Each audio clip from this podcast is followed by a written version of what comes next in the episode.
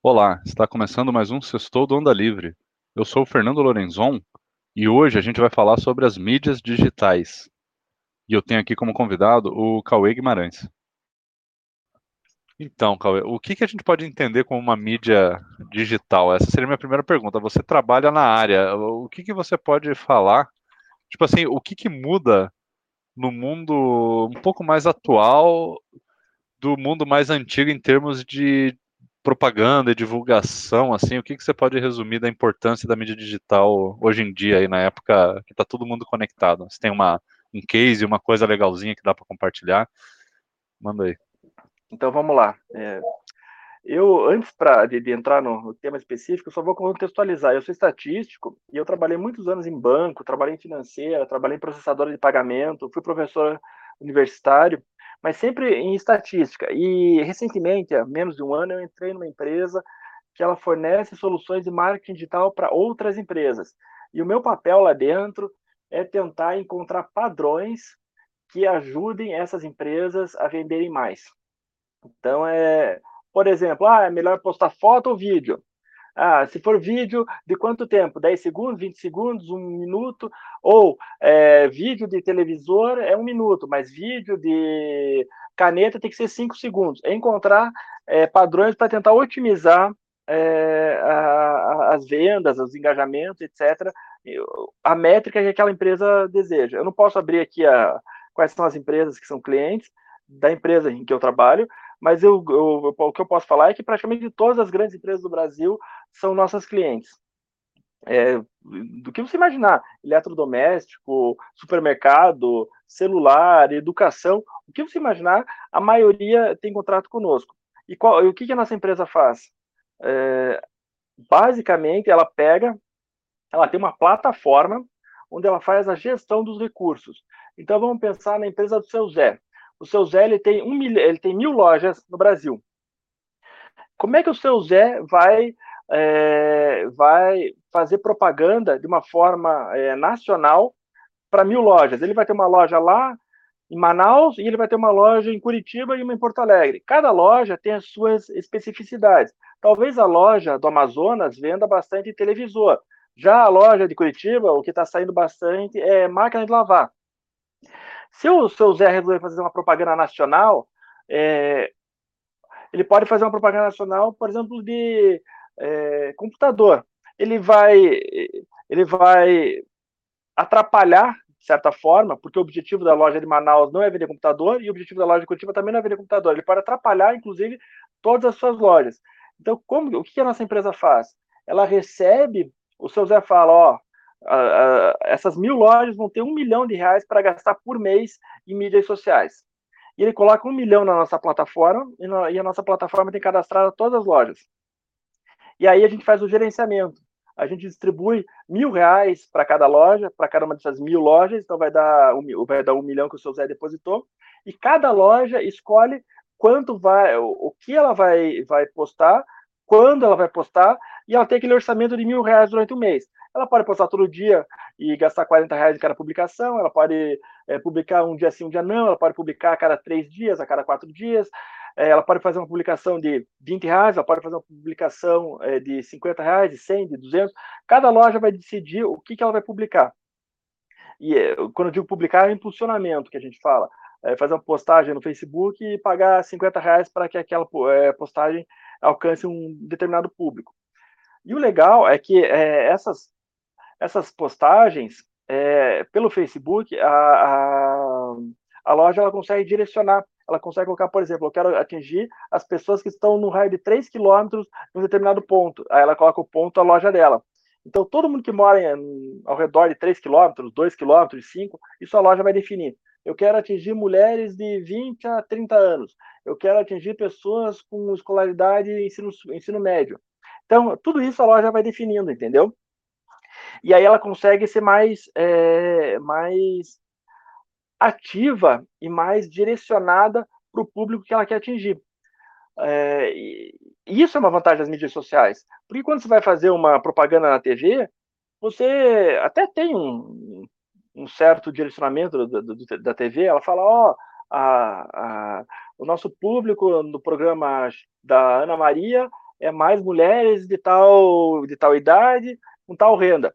Mas é, ainda assim é muito, é muito misturado, não tem uma, um, um perfil claro de pessoas que, que assistem aquele programa, e além disso é muito caro você fazer uma publicação na TV, numa Rede Globo, por exemplo. Já com a mídia digital, você consegue ser mais, mais é, direto, mais objetivo, ter uma taxa de acerto maior. Então você já sabe o, o, perfil e, inclusive, você consegue direcionar o teu estoque. Como eu comentei, ah, vamos supor que a loja de Manaus, o seu Zé, está querendo vender. Tele... É, o objetivo dela é vender televisor. Tem um estoque gigantesco de televisor que não saiu por algum motivo, eles compraram mais, mais, mais é, televisor do que acabaram vendendo, então eles precisam é, se livrar desse estoque. Então vamos, vamos fazer uma postagem no Instagram, no Facebook, no TikTok, é, vamos impulsionar essa postagem para vender televisor. E aí tem inúmeros casos. Tem o, tem o caso de uma empresa que ela gastava um milhão, ela gastou um milhão ou dois milhões de reais, eu não lembro, com uma, uma cantora famosa para fazer propaganda e o retorno foi muito baixo. E aí ela teve é, uma loja, uma, uma única loja fez uma postagem de, e impulsionou com 40 reais. Essa única postagem gerou 10 mil reais de venda em dois, três dias. Teve uma outra postagem que é, uma, uma, loja de varejo, as meninas começaram a fazer uma dancinha, essas dancinhas estilo TikTok, e não me lembro se foi no Facebook ou no Instagram, que elas publicaram. É, Quinta-feira de manhã é o horário de menor, é, de menor procura, por assim dizer, de menor movimento na, naquela, naquele segmento, naquela cidade.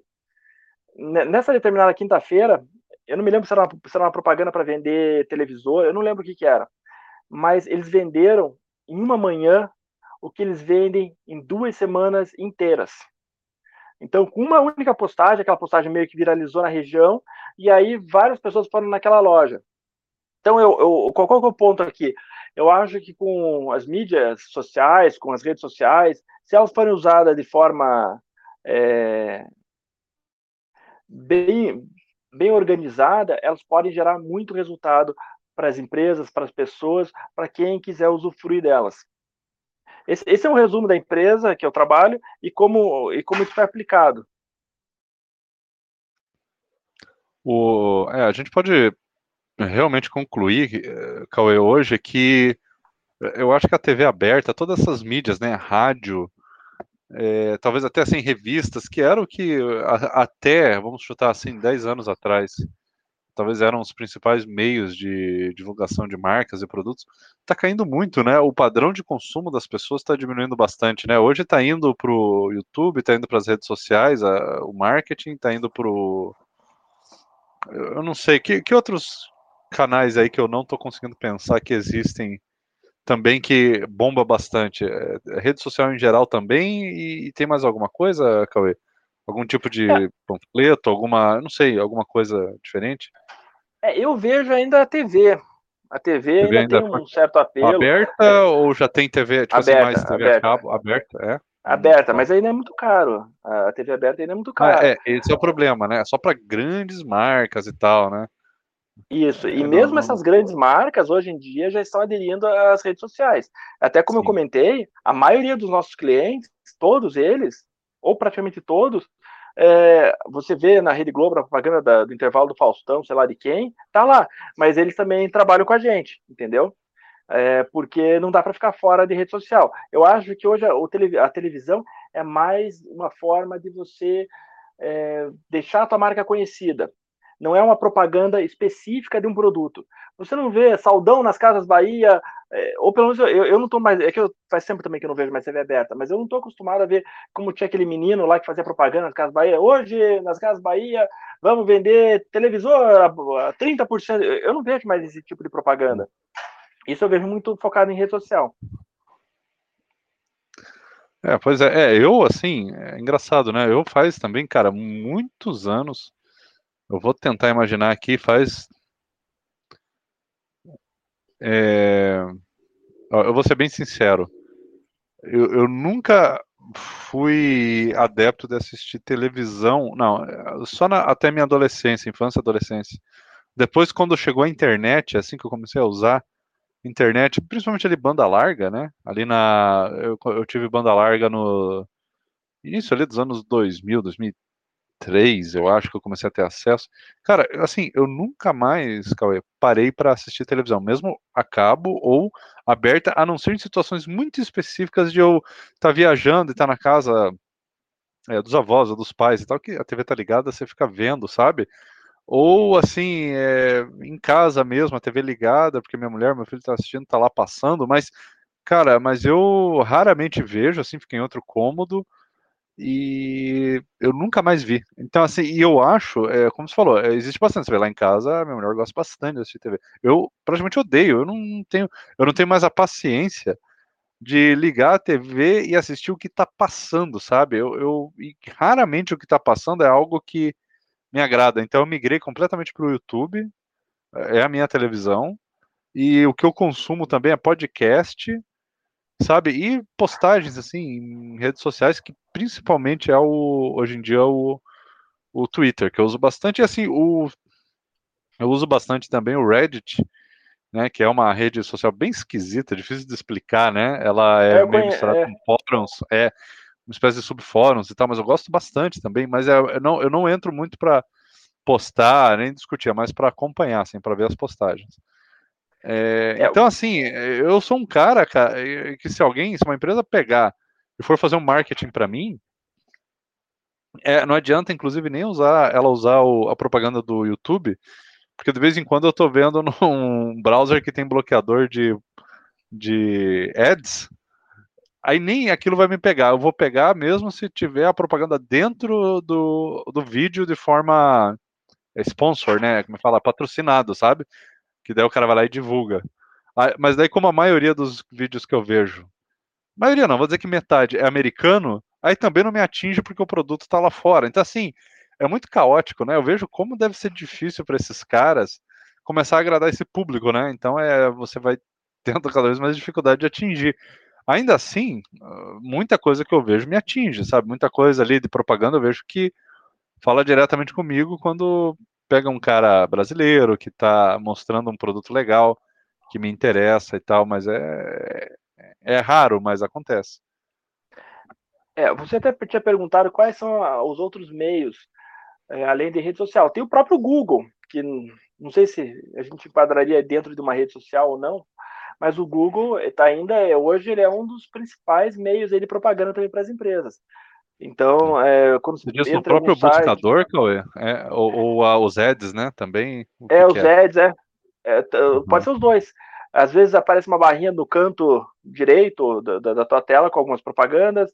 Às vezes, quando você faz uma pesquisa, se, se algum site paga para o Google, ele aparece mais. Eu estou procurando uma consultoria em estatística. Eu tenho uma empresa em estatística, mas eu não pago nada para o Google. A minha vai vir lá em 15 na pesquisa do Google, mesmo que escreva consultoria estatística. A primeira colocada vai ser possivelmente uma empresa que é, faz algum tipo de impulsionamento para estar tá melhor ranqueada na pesquisa do Google.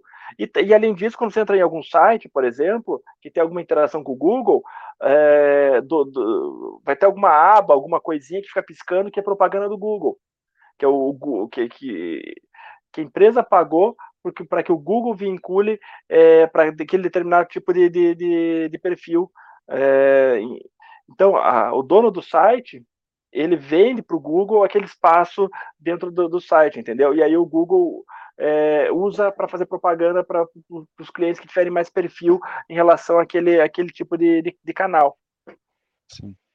E isso é, é, bem mais eficiente do que, por exemplo, uma TV aberta, porque se você parar para pensar, o público que entra em um site específico, principalmente quando é um site mais assim de nicho, ele, ele tem muito mais chances né, de interagir com aquela aquele anúncio do que numa TV aberta que está passando de tudo e, e, é uma meio caótico, né? O público você consegue na, nas redes sociais e nos sites e tudo mais focar. Na rede social eu não sei exatamente se, se, é fácil ou se é difícil fazer isso. É o grande desafio, né, dos algoritmos. Você pega aí, sei lá, Twitter, Facebook, Instagram.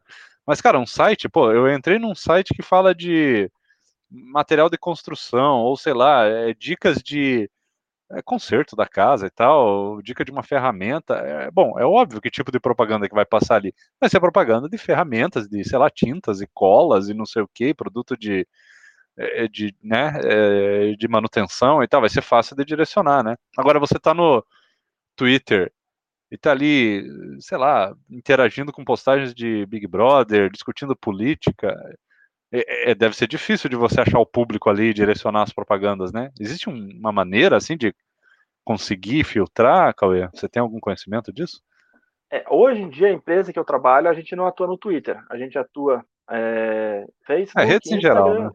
Uhum. E, é, o Twitter é, é, muita gente, é muita gente jovem pobre no Twitter, né, Cauê? A galera do dinheiro tá no Facebook e no Instagram, né?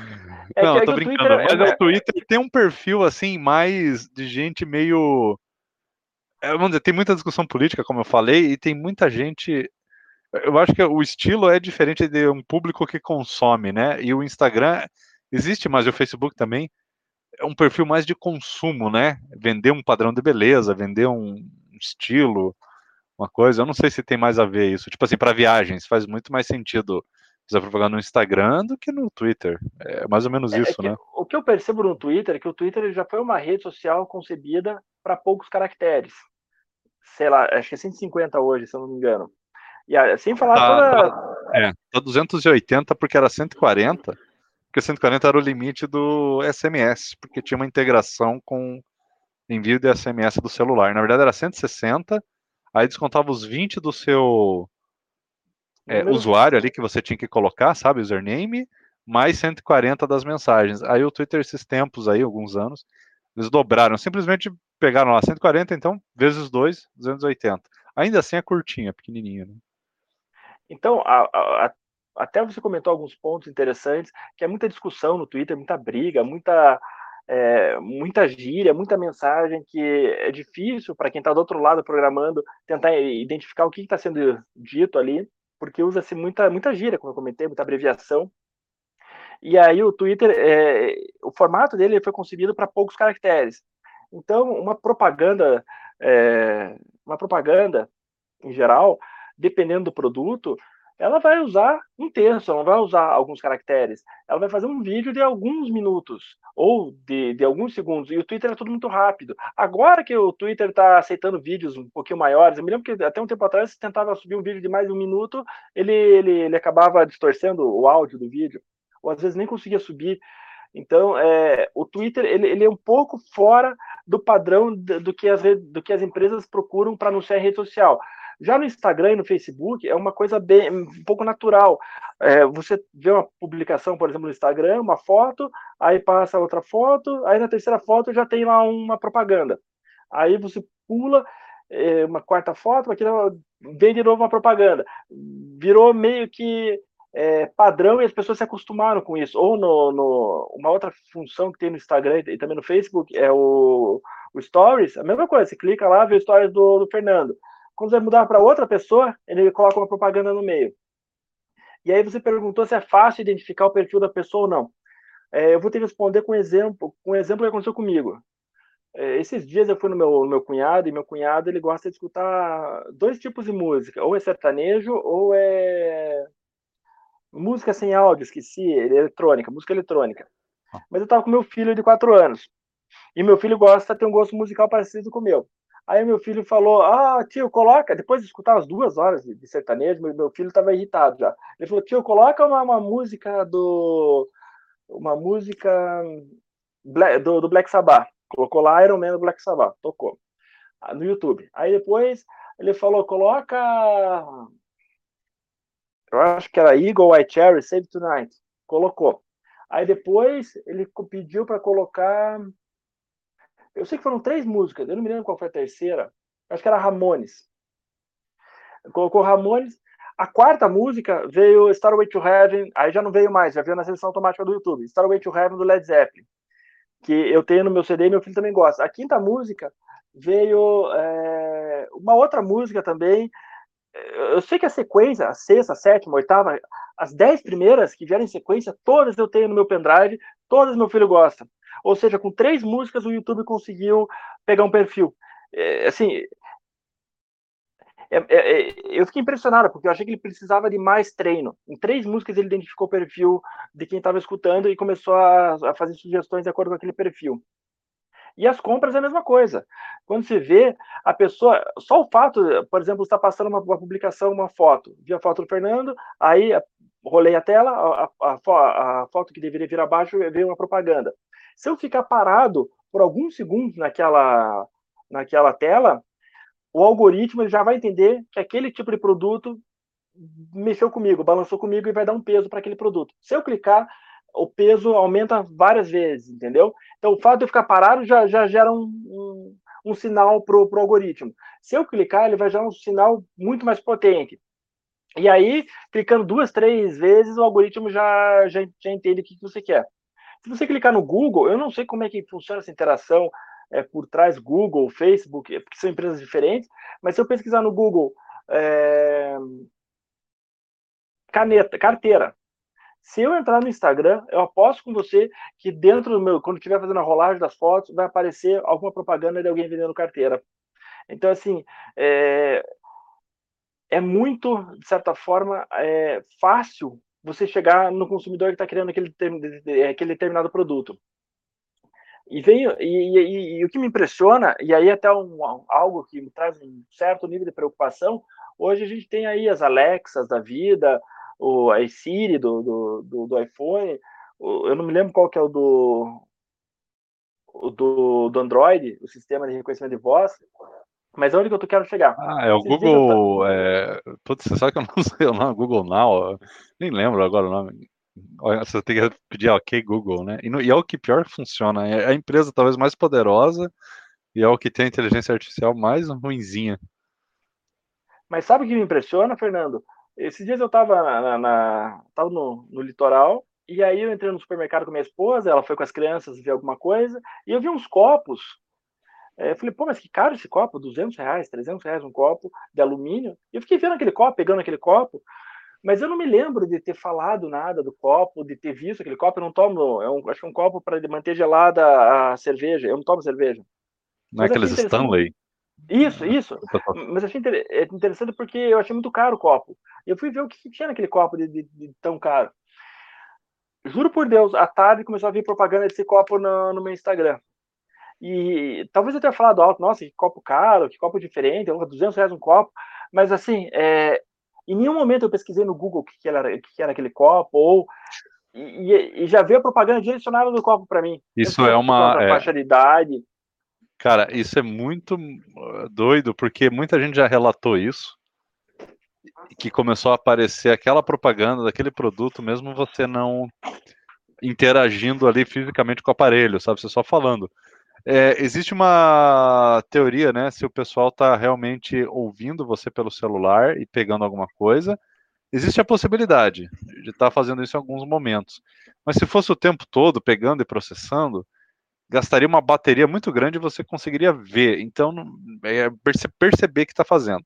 Então, não seria talvez isso, mas pode ser também o viés de confirmação, né? Tipo assim, talvez já tinha essas propagandas e você não percebia, mas a partir do momento que você percebeu, porque você aquilo passou a ser relevante para você, porque você tinha visto no mercado, talvez você clicou em uma e daí o Google entendeu, opa, o nível de interesse dele é maior, começou a jogar mais. Enfim, tem várias teorias, mas existe sim uma possibilidade, dependendo do aparelho, dele ter pego algumas frases, algumas coisas. Eu acho que tinha um estudo aí, algumas TVs da Samsung tava fazendo, tava é, lendo o áudio, pegando o seu áudio da sala, assim, enquanto ela tava lá em stand-by, alguma coisa assim, tipo, tem, tem umas maluquices aí. Não sei se o Google faz, mas algumas É, eu, é, eu, de certa forma, não é a primeira vez que me acontece isso, eu achei muito estranho, uma vez também de carro, mas aí de carro eu pesquisei no Google realmente, porque eu queria ver o preço de quanto estava valendo um carro. Mas assim, é, as redes sociais, elas conseguem ser muito é, objetivas. É. Ela sabe o cliente, exato o cliente que precisa daqui, daquele determinado tipo de produto e ela foca nele, ela manda propaganda direto para aquele cliente. Então, é, é, a rede social, eu acho ela extremamente importante nesse ponto, principalmente para a área de vendas. Só deixa eu fazer um outro parênteses. Eu tenho um carro aí que não é um carro muito comum. E meu carro já saiu de produção faz alguns anos. Eu brinco que meu carro é um carro vintage. E o que, que acontece? Qual é o grande problema? Não tem peça. Não tem peça. Então, é, esses dias eu tive que importar da, da Alemanha uma peça para ele. Chegou em um mês, eu acho. Mas qual é o ponto? Novamente, as redes sociais. É, você tem os eBay da vida, eu comprei pelo eBay essa peça. Peça original, da marca original, importada direto da Alemanha. Comprei pelo eBay, um preço bem acessível. É, ou Mercado Livre, por exemplo, eu faço diversas compras. Eu, eu antes da pandemia era difícil eu já sair de casa para ir a um, a um, a um shopping fazer compra. Hoje em dia, eu, tudo que eu compro basicamente é pelo Mercado Livre ou pela internet. Então eu, eu evito o shopping. E eu acho que isso também é uma tendência é, que a gente pode atribuir às redes sociais. Não sei se você concorda comigo. Não, eu, eu concordo. Inclusive, é, a, tem essa questão do frete que a gente fica assim muito é, pão duro, né, Porque a gente olha assim, ah, o produto tá aqui, sei lá, eu vou comprar alguma coisa aí na internet, tá 50 reais, putz, o frete tá 10, então dá 60. Aí você fala, pô, não vou gastar 10 reais de frete num produto 50, 20% do valor do produto. Eu vou ali no mercado ver ali, daí eu já compro lá, daí eu evito o frete, porque, sei lá, é pertinho e tal. Aí você vai lá no mercado, aquele produto tá é 70. 75. É, aí, uhum. quer dizer, aí você começa a olhar e falar, não, peraí, compensa, mesmo pagando 10 de frete. Por quê? Bom, aí vem toda uma questão de logística e, e talvez, né, por, por eles terem menos gastos fixos ali com funcionários e, e até com a loja, né, a aparência, né, uma loja que é só um estoque, que é só um galpão, ele tem muito menos é, também custos, isso eu estou imaginando, né? Eu estou aqui, portanto, tem muito menos é, custos de manutenção do que um, um supermercado que precisa receber cliente, que vai ter que ter um ar-condicionado, limpeza, é, gôndolas aluguel. E, e, aluguel. É, apesar de que no outro tem, né? Mas é o ponto, um ponto muito mais visado, que tem mais, é um custo alto. Então não tem como, cara. É, a internet é, como diz a Globo naquelas reportagens, né? A internet veio para ficar. Lembra?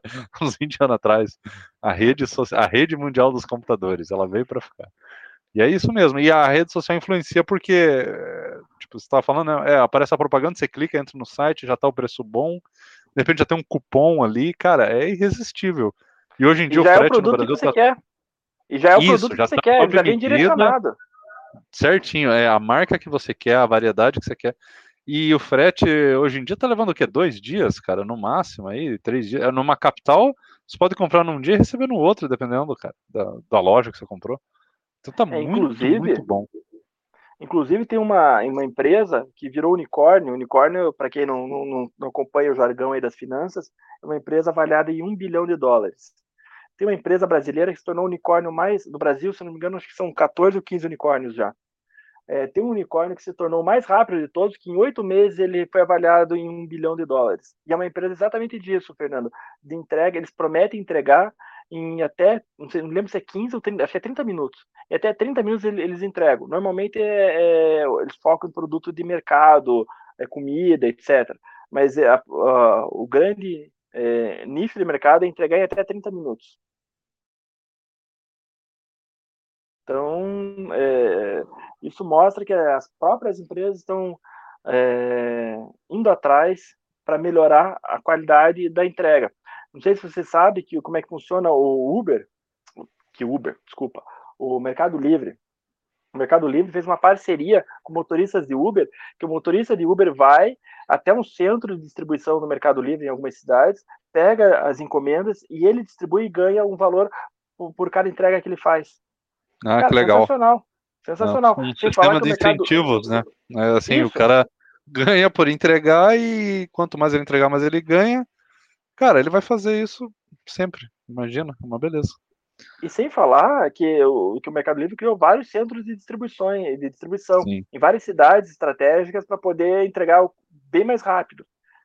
Então, é, assim, é, eu acho que o, esse mundo digital revolucionou e o pessoal do mundo físico vai ter que se adaptar. Porque eu, eu vejo aí no futuro próximo muita loja fechando, é, porque não, não vai ter cliente. Quem que vai comprar? Quem é. vai comprar? É, inclusive, loja física é meio bizarro, né, Tem loja que às vezes a gente passa e olha, você fica pensando, mas como que essa loja se sustenta? Porque não, você não vê cliente entrando. E existe uma certa piada, é uma teoria da conspiração, uma brin... mas é meio que uma brincadeira, sabe? que são as lojas de colchões e lojas de é, roupas de, de cama, assim, sabe? Você vê, cara, uma em cada esquina. E você pensa, pô, mas existe uma demanda tão grande para ter mais loja de colchão e roupa de cama e coisa do que, sei lá, cara, até de supermercado de alimento, você não vê tanta loja que vende, tanto, tipo assim, mercearia ou hortifruti, coisa, do que você vê essas lojas de colchão. Aí a galera fica questionando, sabe, como é que pode ter tantas, né? Aí existe uma brincadeira, que era uma teoria da conspiração, que elas são só de fachada, para lavagem de dinheiro e coisa, porque não tinha uma explicação de por que, que tem tantas. E às vezes eu tenho essa sensação com várias lojas, assim, loja de, de móveis, lojas até de roupa e tal, que você passa e você não vê um cliente lá dentro. E eu não sei como, se realmente conseguem ou não, o que está acontecendo, se eles estão no limite de dar lucro ou prejuízo, né? É, é complicado. É que, não, é que, tanto a loja de colchão quanto a loja de móveis, ela, ela tem uma vantagem, né? É, o preço do, do produto é muito alto, então a margem de lucro é muito grande. Então, se vender um colchão por semana, tá ótimo. Se vender um jogo de sofá, cama, não sei o que, por, por semana, tá ótimo. Agora, eu fico pensando loja que vende produtos de informática, que a margem é baixa, você consegue comprar tudo pela internet. Essa daí, eu, e, e, mesmo assim, só voltando, eu acho que as de colchões e as de móveis também estão com os dias contados. Sim, é, justamente dia... por ter a margem grande. É muito fácil entrar um concorrente e botar um preço um pouco mais baixo na internet e acabar né, com, com eles. É muito fácil. É, hoje em dia já tem uns colchões aí que você vende pela internet e que tem uma certa reputação. Porque qual que é o, o grande é, o, o, grande objetivo de ter uma loja física de colchão? É que você, cliente, vai lá, deita em 32 colchões e escolhe aquele que você acha mais confortável para você. Quando você compra pela internet, teoricamente você não consegue saber se o colchão A é melhor que o B, que o C, qual que é mais confortável para o teu tipo de gosto. Então é esse o, a mesma coisa os móveis. É, você vai lá, você senta em 32 sofás, você olha o sofá, você olha o pé do sofá, você olha a cadeira, você vê se a cadeira combina com o sofá. Às vezes pela internet você não consegue ter essa precisão, é, mas é, eu já vejo algumas empresas, por exemplo, a Madeira Madeira é uma empresa que vende imóveis pela internet. E é uma empresa que recebeu vários aportes aí de, de um fundo bilionário. É, e, e, eu não sei se eles já se tornaram unicórnio, mas possivelmente vão se tornar logo, logo, se, não, se já não são. Então o mundo está mudando. Até nisso as pessoas já estão começando a, a, pensar duas vezes. Qual? É, qual que você falou que vai virar? A, a Madeira Madeira. Ah, Madeira Madeira, sim. É, é uma empresa horrorosa. Não, é... Assim, eu acho ah. horroroso. Eu, meu pai já comprou, eu já comprei com eles. Leva trocentos anos para chegar, vem errado, você não consegue falar com ninguém mas é, você não tem numa loja e é muito mais barato do que o mesmo produto numa loja física. Então, esse, eu... é, esse mercado vai crescer. Aí vem essa questão de fazer a divulgação, né, e, e propaganda e tal também para conseguir casar isso daí, né, vender online com mais eficiência e fazer a, o, o, marketing digital.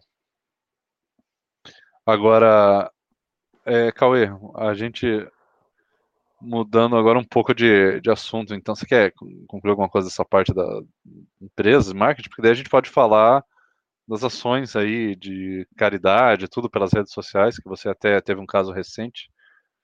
É, eu, eu, acho que a gente já pode, podemos ir já para esse caso das redes sociais, é. da, da, da, caridade. Não sei se você quer falar alguma coisa sobre ele ou se eu já posso ir tocando. Não, não, você pode falar. Você teve um exemplo aí recente bem bacana, né? Que foi bem sucedida de arrecadação, né? Pode falar, cara, sobre ele, como é que foi aí. É, eu fiquei impressionado, Fernando, vou ser bem honesto, fiquei impressionado. É, a gente está ajudando, minha esposa, na verdade, tem como objetivo ajudar 320 crianças num bairro bem pobre de Curitiba chamado Caximba. É, só para quem não está localizado e não conhece o, Caximba, é, a Caximba era um, é um bairro onde era o lixão de Curitiba. Todo o lixo de Curitiba ia para Caximba. Então, assim, é uma região bem pobre, é, bem é, desassistida, é, nem parece com o restante da cidade de Curitiba. E tem 320 crianças que são auxiliadas por uma ONG, e essas crianças não têm mochila para ir para a escola. Nunca tiveram mochila, na verdade, para ir para a escola. Levavam os materiais escolares em sacola de, de mercado, em saco, saco de pão. E aí, é, um grupo de voluntários de um determinado banco se prontificou a arrecadar os materiais escolares, porque a prefeitura não dá, e nós no, nos encarregamos de, de, conseguir uma arrecadação para as mochilas. Cada mochila custa 25 reais, é, 320 crianças daria 80, é, 8 mil reais. Então esse, é o, esse seria o custo das 25 mochilas. E o que acontece? Minha esposa é uma pessoa extremamente comunicativa, é, com vários amigos, é, bem popular, por assim dizer, e ela encabeçou com mais duas amigas essa ação. E elas publicaram no Instagram delas, publicaram em Facebook, é, fizeram várias divulgações, e aí ela me pediu para eu divulgar se eu podia fazer uma doação para ela. E aí eu falei, não, deixa, deixa eu doar e eu vou, vou colocar no Twitter também. Mas eu falei, ó, não, não, não prometo nada, eu acho que no Twitter não vai render nada, porque as pessoas gostam de polêmica. Quando eu faço alguma postagem criticando alguém, viraliza, e quando eu faço alguma postagem mais séria ou pedindo ajuda para alguma coisa, normalmente eh, dá um, dois likes. Então eu falei, não, não crie falsa expectativa. E o que aconteceu no final, é, em três dias, quatro dias, a gente arrecadou é, 7 mil reais. Foi 7 mil em três dias. Dos 7 mil, 5 mil vieram do Twitter da postagem que eu fiz do Twitter. Claro que teve outras pessoas que pegaram a postagem que eu fiz e retweetaram, ou pegaram uh, os, o conteúdo da minha postagem também fizeram um post no Twitter, mas em resumo, 7 mil, dos 7 mil, 5 mil reais vieram do Twitter, e isso me, me impressionou, porque é, eu esperava que no máximo, no máximo, no máximo do Twitter viesse mil reais, e olha lá, e, e vieram 5 mil reais e 7 eu, eu achei que. E, aí eu fiquei pensando, se a gente começar a usar a rede social para ações é, de voluntariado, não só para crianças, não só comigo, outras pessoas, eu acho que as redes sociais podem ser fundamentais para conseguir ajudar, arrecadar é, e fortalecer essas, essas entidades. Porque o que, eu vejo hoje? Eu vejo muita entidade pedindo ajuda por telefone. Aquele método, liga lá no telefone, oh, eu sou aqui da pastoral, não sei o quê, tem o Joãozinho, o Joãozinho toma 25, 25 litros de leite, você poderia ajudar com um litro de leite, aí vai vir todo mês na sua conta 25 reais. E, e, e eu não sei se essa é a melhor abordagem. Eu acho que você consegue, até pode usar essa abordagem, mas se você conseguir usar as redes sociais em conjunto com outras abordagens mais tradicionais e clássicas, talvez é, essas próprias entidades consigam arrecadar mais valor. Não sei o que você pensa, Fernando. Não, é, eu acho que, inclusive, as pessoas, assim, é, talvez tirando as mais velhas, mas ninguém mais quer ser aborrecido por ligação, né, cara, de telefone. Ninguém mais aguenta isso, né? E, então, as pessoas até começam com o tempo a, a, a desconfiar, né? Mesmo talvez sendo uma coisa positiva, a pessoa pode achar que é um trote, uma coisa. E é, tem que as pessoas têm que se atualizar e migrar. Eu, eu, concordo, fazer campanhas pelas redes sociais, mostrar ali o até talvez pela rede social você consegue mostrar uma foto, consegue atestar, né? Às vezes uma, uma conta, é, como é que fala, aquelas contas que são verificadas, eh, você consegue demonstrar que aquilo é uma coisa legítima, né? E fazer uma ação é, de arrecadação então um pouco mais eficiente, talvez, até de repente impulsionando, até talvez gastando um dinheiro, fazendo algum tipo de impulsionamento, coisa, mas para fazer uma arrecadação, fazer alguma, alguma ação assim, pode ser é, bacana. Eu acho que vai ter que ser desse jeito. E sabe o que me impressionou, Fernando, nessa arrecadação específica que eu tive? Ah. Primeiro, que a grande maioria das pessoas, ou 99,99%, para não dizer 100%, eu não conheço presencialmente. Eu não conheço. É, é, é, o, o, mundo virtual, né, daí do, das redes sociais é, é, bem isso, né, cara? A gente confia muito e ajuda muito pessoas que a gente nunca viu pessoalmente. É bem interessante isso. Exato, e pessoas que não são nem da. A maioria nem de Curitiba é. é de, são de outras cidades. Teve um rapaz que doou de fora do Brasil, me fez uma transferência internacional para minha conta. Então, assim, é um negócio que eu, eu fiquei extremamente. Eu falei, como que eu, uma pessoa que não conhece as, todas essas outras, é, é, passei credibilidade a ponto dessas pessoas doarem dinheiro para mim. Entendeu? É. Ah, interessante mesmo.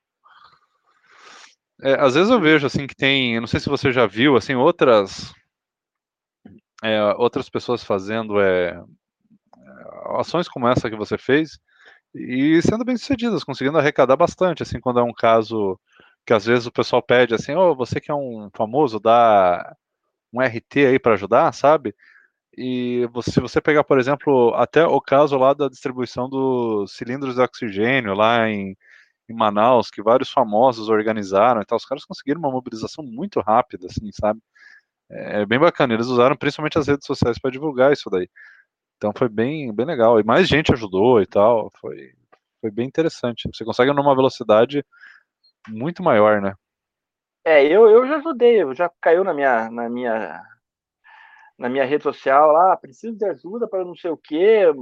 Cara, normalmente se a criança na, na, na minha, eu, eu, eu mexe comigo e eu acabo ajudando. E era um menino que precisava fazer uma cirurgia, sei lá o quê. E eu fui pesquisar no Google se existia aquele menino, se... e aí eu realmente achei, achei uma matéria do, sei lá, da, da Globo, do Mato Grosso, acho que era de Goiás, não lembro.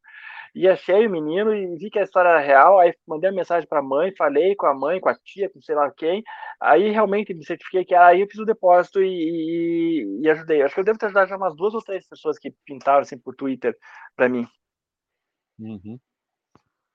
Pois é, não, é, quando, e quando a pessoa que da RT conhece, né, e passa credibilidade, conhece a pessoa ali pessoalmente, tal, pede, geralmente dá bem certo, cara. Eu já vi mesmo muitos casos disso acontecendo. Ah, bacana. O você acha, até falei ali da parte de de repente impulsionar. Você acha que ações de caridade que de repente, eu não sei se você já teve algum caso disso, de um caso, uma situação dessa, de pedido de ajuda e tal, ser impulsionado nas redes sociais, de repente você teve algum contato disso na, na empresa que você trabalha? Não, isso eu nunca vi. Eu nunca vi. É, fico pensando eu... se seria bem sucedido ou não. Não sei também se já existiu alguma coisa assim ou não, mas seria interessante ver para analisar. É, eu, é. eu, eu não quis impulsionar a minha postagem justamente para não, não, não perder credibilidade. É, é, é sei, aí vem uma coisa controversa, né, Cauê? É, impulsionar pode parecer assim, ah, o cara tá querendo um marketing, né? Meio fica, a galera pode ficar meio desconfiado. É, eu, particularmente, eu já vi, talvez você já tenha, já tenha visto também no Twitter, alguém que está pedindo ajuda para alguma determinada causa ou para si próprio, entra em tudo que é postagem e fica repetindo aquele mesmo texto. Ajuda, precisa de ajuda para não sei o quê. E, e, fica copiando aquele texto, vai em postagens de, de tudo que é tipo, postagem famosa. É, geralmente pessoas mais famosas. Isso. E, e, e aquilo, é, para mim, aquilo é, me demonstra falta de credibilidade. Eu não, não dou uma, uma causa dessa, não importa a causa, eu nem olho. Inclusive, eu denuncio como spam, porque é o que tá, a pessoa está fazendo, está fazendo spam. Então, é, eu, eu casos estão não... fraude, isso que é uma pena. Aí, os casos reais, a gente acaba não. É, os casos reais, a gente acaba não, é, não, não conseguindo filtrar, porque tem muita fraude em cima disso. E esse é o método que as pessoas fazem.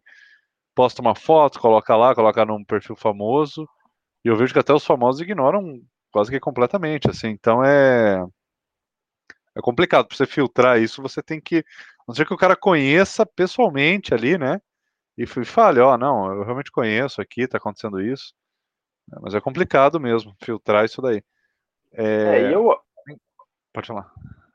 Não, eu acho que, inclusive, esse tipo de, de, de ação é, acaba denigrindo o, o, movimento. Não sei se essas pessoas conseguem arrecadar o dinheiro que elas precisam, mas eu, eu, eu, não, eu não consigo é, me passar uma sensação de, credi de credibilidade. E outro detalhe, e aí só voltando um pouco nas postagens, essa é a primeira vez que eu faço um pedido de, de doação de dinheiro, e eu já uso o Twitter há oito anos. Então eu acho também que se você ficar pedindo constantemente para várias causas, também pode passar um, uma, uma, falsa mensagem pode gerar desconfiança, entendeu? Se, mês que vem eu faço outra causa, daí no outro mês mais outra, assim, eu, e as pessoas, ninguém tem saco, vamos ser bem honestos, é, ninguém tem dinheiro é, e, e, gosta de ficar vendo é, pedido o tempo inteiro. Você ajuda quando você tem algo pontual.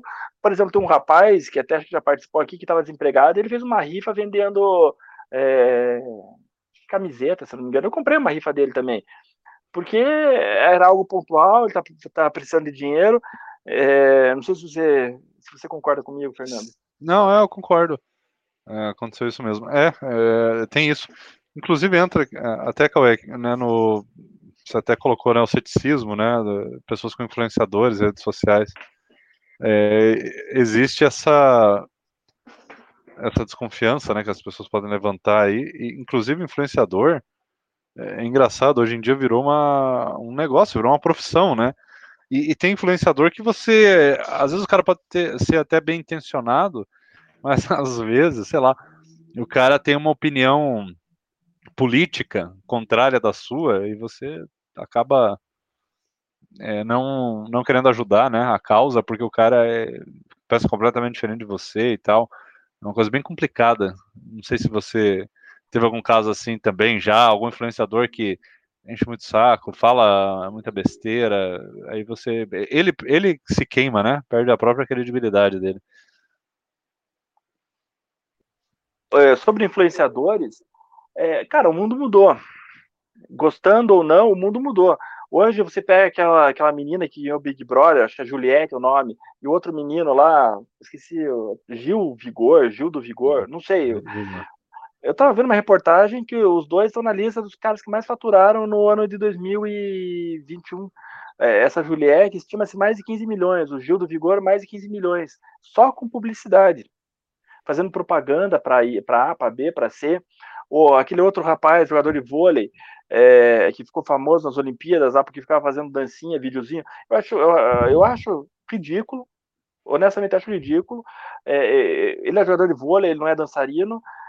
E assim, eu acho mais ridículo ainda o cara ter sair de, sei lá, 200 mil seguidores para 3, 4 milhões porque faz dancinha. Ele deveria sair para 3, 4 milhões porque joga bem vôlei, porque é um cara inteligente, é um cara que se posiciona de forma inteligente. Mas não, ele foi, foi para 3, 4 milhões de seguidores porque ele faz dancinha.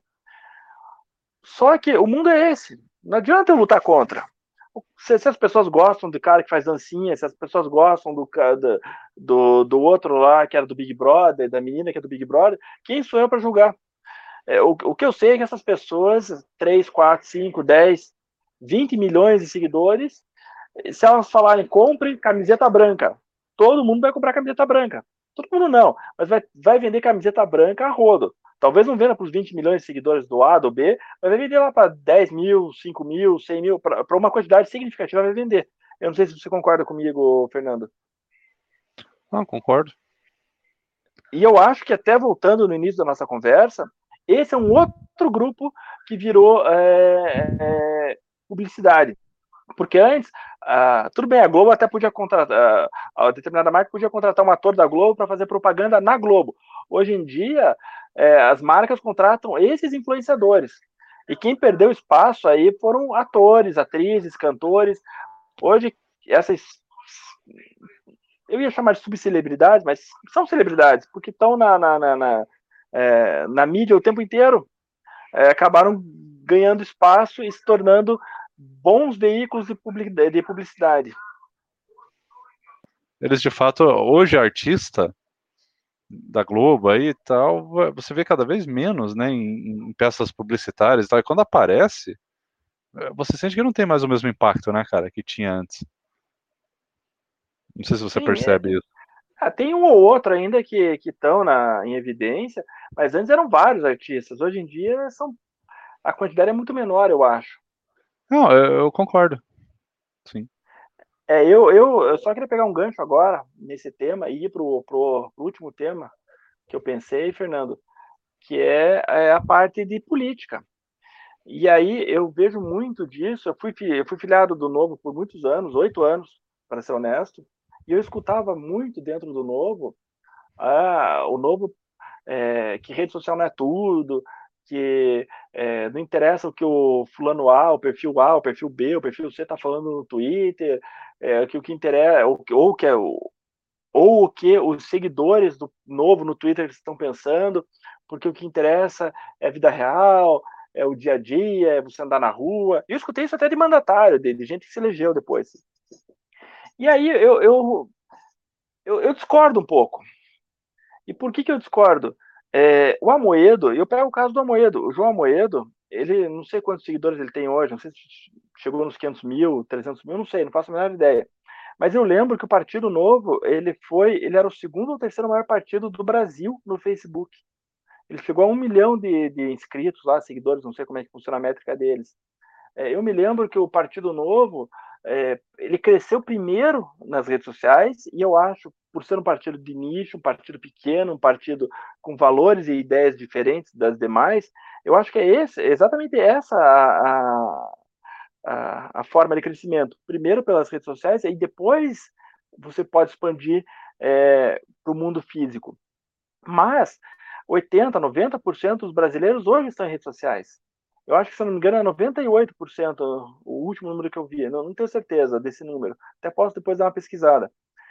Mas é, qual o ponto? Se, vamos supor que 90% dos brasileiros estão em redes sociais.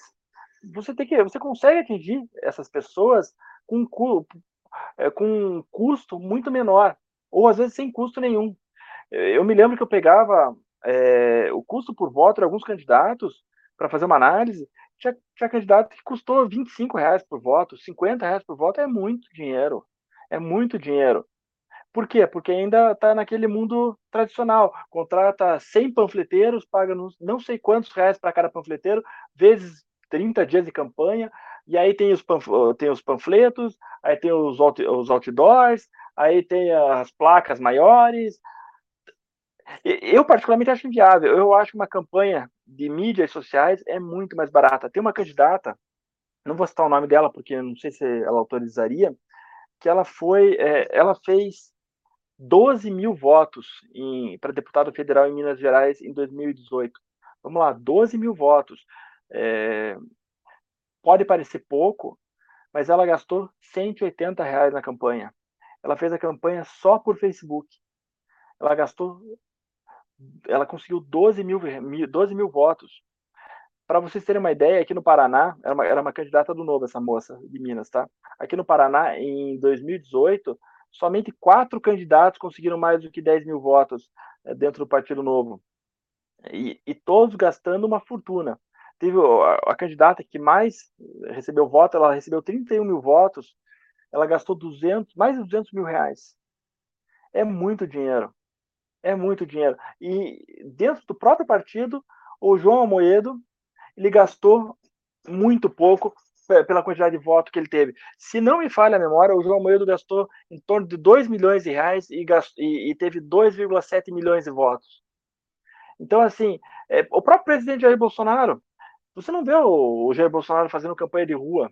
Claro que depois de um certo período é, havia pessoas fazendo campanha de rua em nome dele, mas é, o nome do Jair Bolsonaro se fortaleceu através das redes sociais, das mídias sociais. Eu, eu não sei se o Fernando concorda comigo.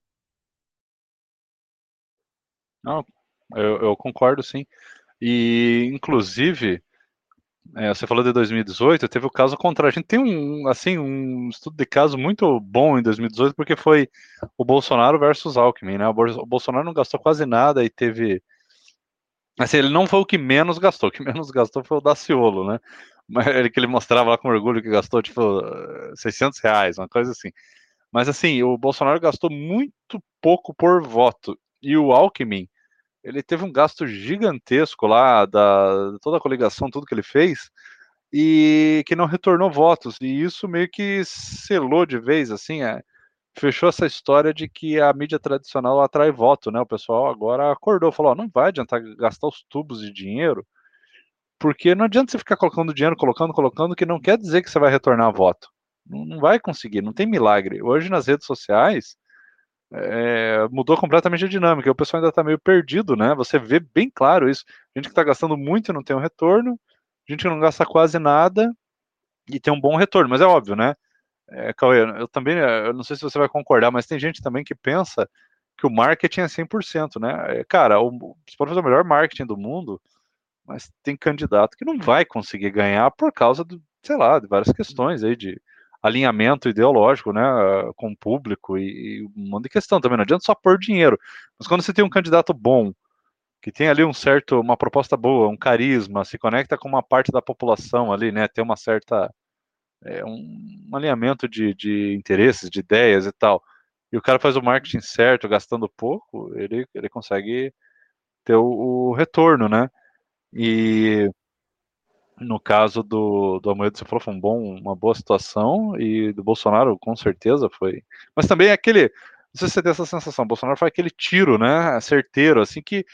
Não foi necessariamente marketing, foi um conjunto de fatores. Ele estava no lugar certo na hora certa, foi um alinhamento ali de, de planetas, né? Que não vai se repetir agora, né? É, eu acho que o Bolsonaro ele, ele abraçou uma causa anti-PT, que a sociedade já vinha pedindo muito, e ele mobilizou um grupo de fanáticos, e esse grupo de fanáticos criou é, bolhas em WhatsApp, bolhas em Facebook, bolhas em Twitter, onde espalhava e disseminava fake news contra todo mundo que não era o Bolsonaro. E, e, aí virou uma onda e o Bolsonaro acabou se elegendo. Mas olha que interessante, o Cabo Daciolo gastou 808 reais e conseguiu 1 milhão e 300 mil votos. Se bem que eu, eu, eu gostaria de tirar fora o Cabo Daciolo do, do, da análise, porque ele foi um palhaço. Ele foi, ele foi um candidato palhaço. O objetivo dele não era se eleger, era ser um palhaço lá. E, e ele, é. e ele foi ele na, na, nas entrevistas, tipo, ele teve uma visibilidade que, por exemplo, o Amoedo não teve. Isso. E é. o Cabo Daciolo, eu, eu, entendo que ele foi muito mais um antivoto. Eu acho esse sistema uma porcaria. Em vez de votar nulo, vou votar no Daciolo. Assim, era um, um antivoto. Não era um voto da pessoa votou, não, eu acredito no Cabo Daciolo, vou votar no Cabo Daciolo. Mas é, quando a gente vai para os outros, a gente teve, por exemplo, o Meirelles, o custo do, do, do Meirelles foi de 41 reais por voto. Vamos anotar esses custos. Meirelles foi 41 reais por voto. Aí você pega, por exemplo, o Jair Bolsonaro, foi 2 centavos por voto, o custo dele. O Fernando Haddad é, e o Amoedo tiveram o mesmo custo por voto, foi 38 centavos. Então, olha que interessante, o Amoedo, em 2018, teve um custo por voto de 38 centavos. 38 centavos.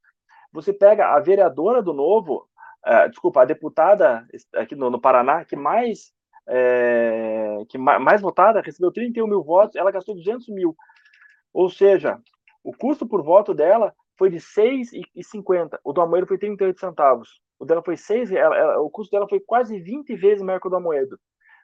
Qual que é a diferença? O Amoedo focou em rede social, tudo bem que era candidata a presidente, e ela focou é, em campanha de rua.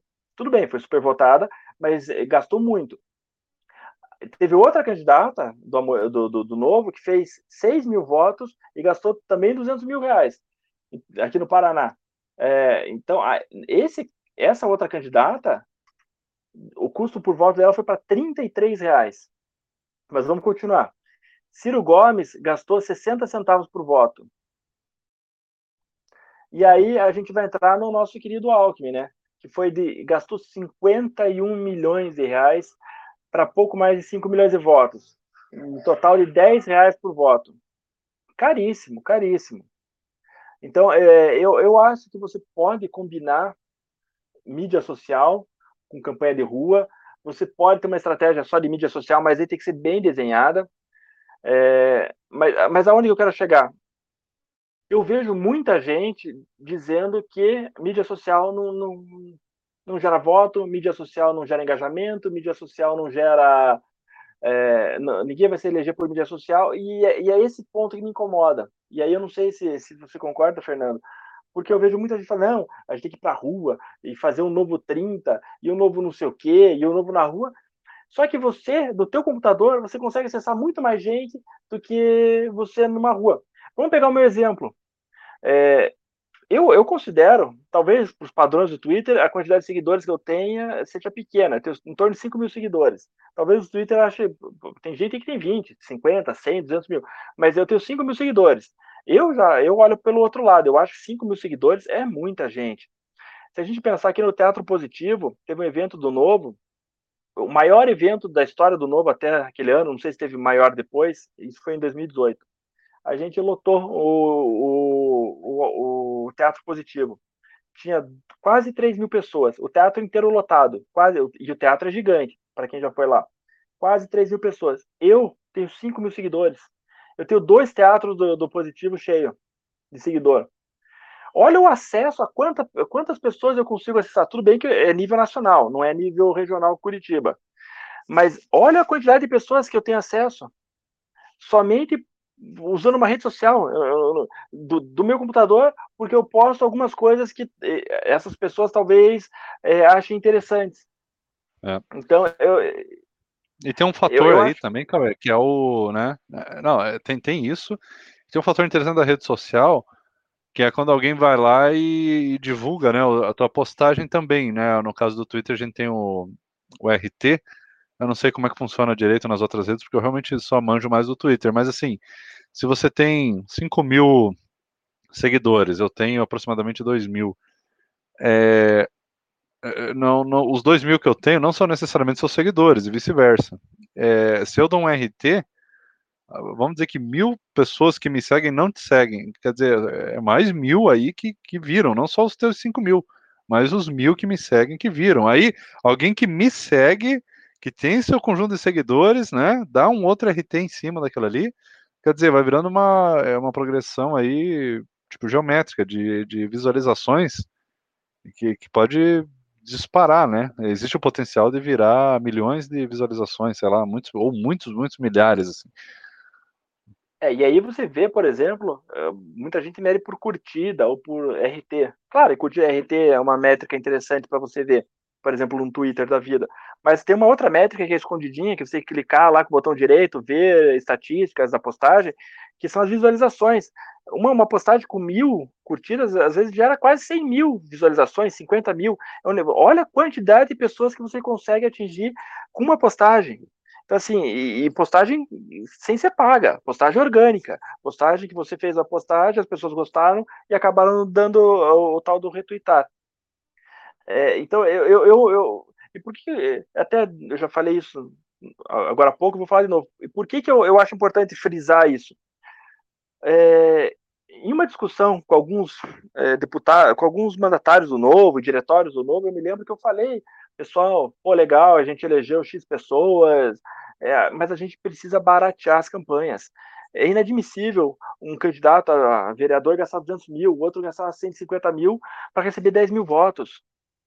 E eu me lembro que nessa reunião eu apanhei de todos os lados, eu apanhei do diretório, eu apanhei do, dos mandatários eleitos, eu apanhei, apanhei todo mundo, porque falaram, você não sabe o que é fazer política, teve, teve gente que falou isso na minha cara, você não sabe o que é fazer política, você não sabe como é que é, o dia que você se candidatar aí você fala comigo, é, o mundo não é assim, é, não dá para só, só viver em rede social, e é por isso que eu fui pesquisar e descobri essa moça de Minas Gerais que teve 12 mil votos e gastou 180 reais. É, eu não consigo, claro que é, eu não sou ingênuo de achar que uma pessoa vai se eleger somente por rede social, mas eu ainda acredito que é possível baratear uma campanha forçando e utilizando muito mais rede social do que somente a, a, a presencial. É, e, eu, eu não sei se você concorda comigo, Fernando, nesse ponto. E eu acho que quanto mais os anos vão passando, mais as redes sociais elas geram essa possibilidade.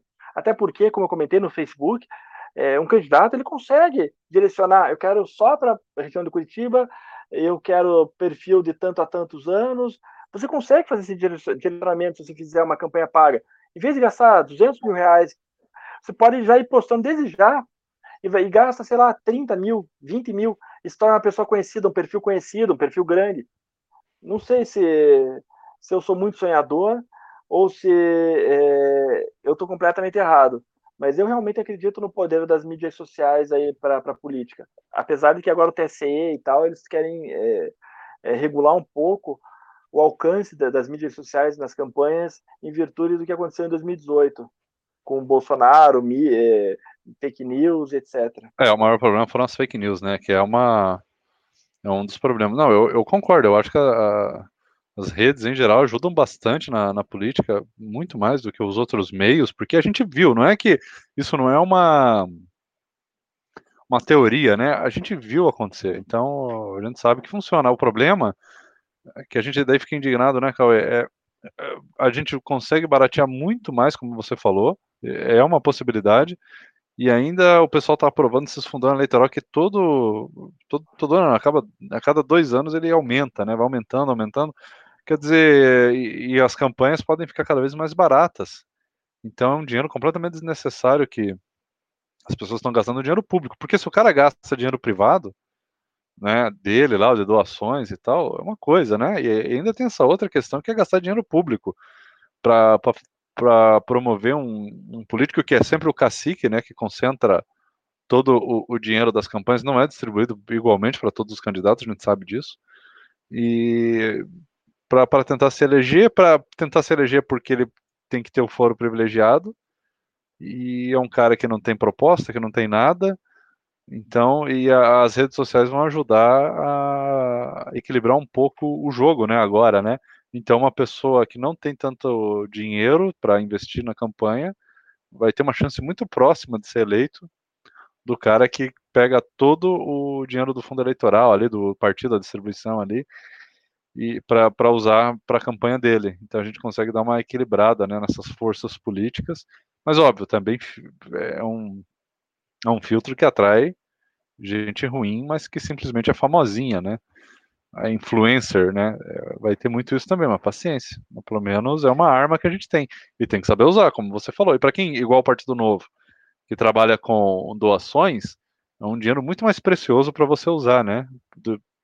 Para você desperdiçar numa campanha ineficiente, né? Não compensa, porque é um dinheiro suado, né? Que não caiu ali do céu, ali, né? Do pagador de imposto. Caiu de muita luta, né? De você ir atrás e pedir e, e tal, pegar as doações. Então é. É, e, e esse é o meu ponto. E é esse que é meu ponto. É. Porque justamente eu tava no, eu, eu, me desfiliei do novo, mas nessa época eu ainda era, eu era filiado ao novo. E eu falava, pô, legal, elegemos, por exemplo, aqui em Curitiba, duas vereadoras. As duas gastaram acho que 400 mil reais, 450 mil reais. Eu falei, cara, com 400 mil reais, e o custo foi assim, por voto foi um negócio, é, pô, uma gastou 250 mil, fez 12 mil votos, a outra gastou 200 mil e fez 3 mil votos. Sim, o negócio beirando a 50, 60, 70 reais por, por voto. E eu falei, mas se, se essas duas vereadoras tivessem gastado 15 reais por voto e tivessem feito a mesma votação, é, e ao invés de o, o, doador A tivesse doado 100 mil para candidatar, ele tivesse doado é, 20 mil para candidatar A, 20 para B, 20 para C, 20 para D, 20 para E. É, e, e, a alocação de como fosse feita a campanha fosse mais mais otimizada, talvez ao invés de duas vereadoras tivesse eleito três vereadores ou quatro vereadores. É, era essa a minha briga, entendeu? Minha briga Sim. não era no sentido de ah desmerecer, ah pô, você Claro, 12 mil votos, a, a, essa vereadora gastou 250 mil, ela fez 12 mil votos, ela foi a vereadora mais votada da história de Curitiba. Pô, parabéns! E eu, eu, eu realmente acho, fiquei super feliz com a, com a vitória dela, mas eu não consigo achar normal as pessoas. É que eu, eu sou um pouco crítico, e, e eu tendo. Eu, eu acho que poderia ter, ter sido melhor gasto, entendeu? Eu, particularmente, eu, eu, eu vi ela postava muita coisa no Instagram, no Facebook na época eu não acompanhava, e no Twitter era quase nada. É, eu, eu acho que você talvez conseguisse de uma forma melhor, e aí eu não sei como, mas eu acho que daria para ter sido trabalhado melhor a rede social. O único problema da rede social é que nessa época de eleição, como tem muito candidato, e aí você tem que falar para que você está fazendo a, a, a, postagem, por exemplo, você lá no Facebook, ah, venda de automóveis. Nesse caso seria é, política, você que preenche a política. O custo por publicação é muito mais alto nessa época. Aumenta 10, 50 vezes mais, entendeu? Então, o ideal seria já desde antes de começar, quando, quando for um pré-candidato, já começar a fazer impulsionamento. Esse seria o, o ideal, pra, porque aí o custo é muito mais baixo. Ah, interessante. Existe uma diferença de custo aí baseada na época da campanha. É igual pegar um Uber. Se pegar um Uber quando tá chovendo bastante e tudo alagado e um, e um caos na cidade, aquela taxa extra deles vai lá para cima. Agora, se pegar um Uber no, no, horário que não tem ninguém, vazio, tudo normal, o preço vai ser o, o preço mais baixo possível. Uhum. Não, interessante. É, daí faz sentido. Essa campanha é mais longo prazo, né? De você já ir trabalhando a imagem do, do candidato antes ainda, né? Na pré-candidatura, verdade. Teve candidato eleito, só para é, complementar, do novo, gastou um milhão de reais. Para ser deputado federal, deputado estadual. É, se, e assim, se não me falha a memória, é, dos, dos, deputados federais do Novo, acho que praticamente todos gastaram na, na faixa de 1 milhão, 900 mil, 800 mil reais. Assim, é muito dinheiro. É. E é um dinheiro suado. É, é, é dinheiro que o pessoal doou. Não é um dinheiro que veio do nada, caiu lá, ó, gastem aí um milhão, torrem aí um milhão. É, então, assim, é, eu, eu acho muito sofrido você arrecadar um milhão para eleger Alexis, Alexis, que é um deputado horroroso, ou Lucas, que é um outro deputado horroroso. É, é, eu, eu, eu, acho muito dinheiro fora. Mas faz parte. Uhum. Ah, beleza. Não, eu acho que é isso. A gente é, tratou bem o tema aí, do início ao fim. Não, então é isso, Cauê. Daí a gente vai encerrar aqui a, a gente encerra a gravação aqui. Obrigado pela participação aí. Falou.